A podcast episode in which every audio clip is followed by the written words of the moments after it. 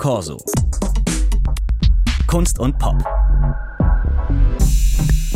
Der Podcast mit Kolja Unger und Maja Bisanz, Co-Managing Director bei Brand New Bundestag. Und wir sprechen heute darüber, wie man die Politik populärer machen kann.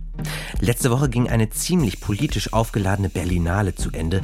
Los ging es im Vorfeld mit der Frage, ob AfD-Abgeordnete bei dem internationalen Filmfest willkommen seien. Nein, fanden unter anderem einige prominente Schauspielerinnen. Bei der Eröffnung haben Katja Riemann und Jella Hase laut Defend Democracy skandiert. Feline Rogan stellte auf dem roten Teppich eine Silberkette mit dem Schriftzug Fuck AfD zur Schau. Zeitgleich war sie auch in einer Kampagne auf Social Media zu sehen, in der sie ja, irgendwie merkwürdige Sachen macht, wie Wein über ein Schachspiel zu kippen oder statt Nudeln Badelatschen ins kochende Wasser gibt, quasi als Negativbeispiel Don't be random. Maja Bisant, Sie gehören zum Führungsteam der Lobbyorganisation Brand New Bundestag und haben die Kampagne mit bekannten SchauspielerInnen initiiert. Was sagen denn gekochte Adiletten und mit Winterklamotte in die Badewanne steigen über Politik aus?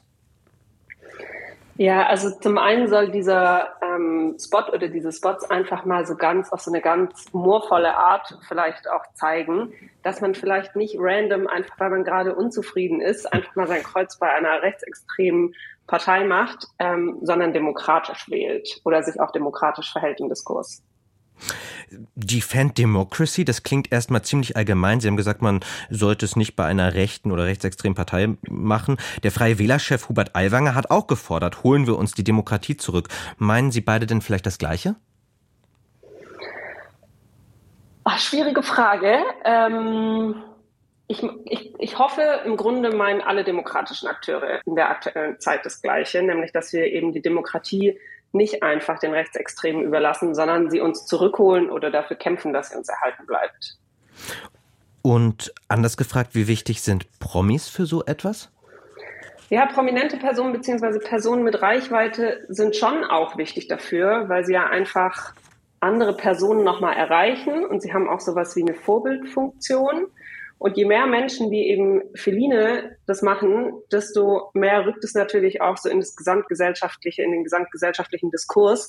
Und mehr Menschen beschäftigen sich damit, wenn sie es eben nicht nur beispielsweise aus den Nachrichten erfahren, sondern eben auch auf Kanälen wie Instagram oder TikTok oder YouTube oder so immer mal wieder so einen kleinen Trigger bekommen. Ich könnte mir aber auch vorstellen, dass eine Fuck-AfD-Kette, wie Feline Rogan sie auf dem roten Teppich präsentiert hat, viele auch eher abschreckt. Danach musste sie sich ja auch den Vorwurf gefallen lassen, die Glitzerkette stelle eher ein Fashion-Statement als ein politisches Star. Wie sehen Sie das denn in Bezug auf Slogan, Schmuck oder Kleidung?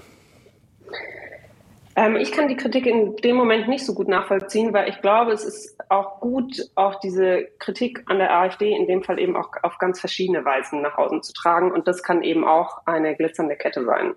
Okay, ich frage jetzt noch mal ganz allgemein, was braucht es, damit politische Kampagnen populär und konstruktiv zugleich sind?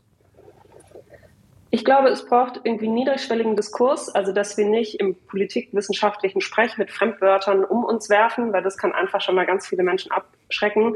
Und der Diskurs muss sich auch immer daran richten, was so die, die alltäglichen Situationen von Menschen sind. Also nicht so aus dem Elfenbeinturm heraus, sondern sich irgendwie mit den Problemen der Personen beschäftigen, um die es geht, nämlich unsere Gesellschaft und eben irgendwie so ganz am Wurzel der Probleme irgendwie anpacken und auf so einer guten Augenhöhe miteinander sprechen. Wir haben hier gestern über Helene Fischer als einen wirklich reichweite starken Star gesprochen, der sich gegen Extremisten ausgesprochen hat. Anders als eine Taylor Swift in den USA wird Fischer vermutlich keine Wahlen beeinflussen. Haben wir in Deutschland überhaupt das Personal bzw. die Kultur für politische Promi-Kampagnen? Ich glaube ja. Und auch wenn ich selber ein großer Taylor Swift-Fan bin und das natürlich auch befürworte, was da in den USA gerade passiert, ist es natürlich auch fragwürdig, dass eine einzelne Person so viel beeinflussen kann. Mhm. Weil das könnte ja auch genauso gut in die andere Richtung funktionieren. Deshalb, ich persönlich finde es auch okay, dass es in Deutschland nicht so ist. Und ich glaube aber schon, dass die Masse an Reichweite und Prominenz, die es auch in Deutschland gibt, eben Menschen erreichen kann. Und ich finde auch, es ist ein super wichtiges Zeichen, dass auch Helene Fischer oder andere Personen aus der Schlagerwelt sich jetzt äußern, weil jetzt eben der Moment gekommen ist, in dem man sich vielleicht nicht mehr leisten kann, leise zu sein. Und wenn Sie jetzt sagen, äh, Sie sehen auch eine Gefahr darin, wenn es Einzelpersonen sind, wenn man auf Einzelpersonen setzt, so muss man doch sagen, dass Sie ja als Brand New Bundestag gezielt auf Einzelpersonen setzen, die erst noch gewählt werden müssen. Ähm, warum? Ja, wir setzen ja überparteilich auf unterschiedliche Personen. Das heißt, wir arbeiten mit allen demokratischen Parteien zusammen und setzen da auf Personen, die bisher aktuell politisch unterrepräsentiert sind und eben sehr eng mit der Zivilgesellschaft verbunden sind, um da Perspektiven zu stärken, die aktuell politisch unterrepräsentiert sind. Beispielsweise von jungen Menschen, Menschen aus dem ländlichen Raum, Menschen mit Migrationsgeschichte, Menschen mit Behinderung, Menschen ohne akademischen Abschluss, weil auch die sollen natürlich unsere Politik mitbestimmen können. Die AfD spricht gerade auch junge und mittlerweile sogar auch als MigrantInnen gelesene Menschen, auch gezielt Menschen aus dem ländlichen Raum an, zum Beispiel auf TikTok, um ihr bereits ausgeschöpftes Wählerpotenzial um neue Zielgruppen zu erweitern. Welche unausgeschöpften Potenziale sehen Sie in Popkultur und soziale Medien für die anderen Parteien, für die Sie ja zum Beispiel auch die KandidatInnen fördern? CDU, SPD, Grüne habe ich da gesehen. Ich sehe da sehr großes Potenzial, weil, wie Sie eben schon gesagt haben, die AfD schöpft es sehr erfolgreich aus, gerade auch auf TikTok. Und für andere Parteien ist es oft bisher noch so ein bisschen so ein Hintergrundphänomen oder auch so ein Hintergrundschauplatz. Ja, Kandidierende und Parteien bespielen auch soziale Medien, aber ich habe die Zahlen jetzt nicht im Kopf, aber die Reichweite, die die AfD im Vergleich zu anderen politischen Parteien auf TikTok hat, ist enorm. Und ich glaube, die demokratischen Parteien können da alle noch ihre Hausaufgaben machen und sich da eben auch ein bisschen stärker auch darauf fokussieren, weil wir erreichen oder es können andere Zielgruppen erreicht werden in den sozialen Medien als beim klassischen Haus-zu-Haus-Wahlkampf oder auch im Straßenwahlkampf in der Fußgängerzone.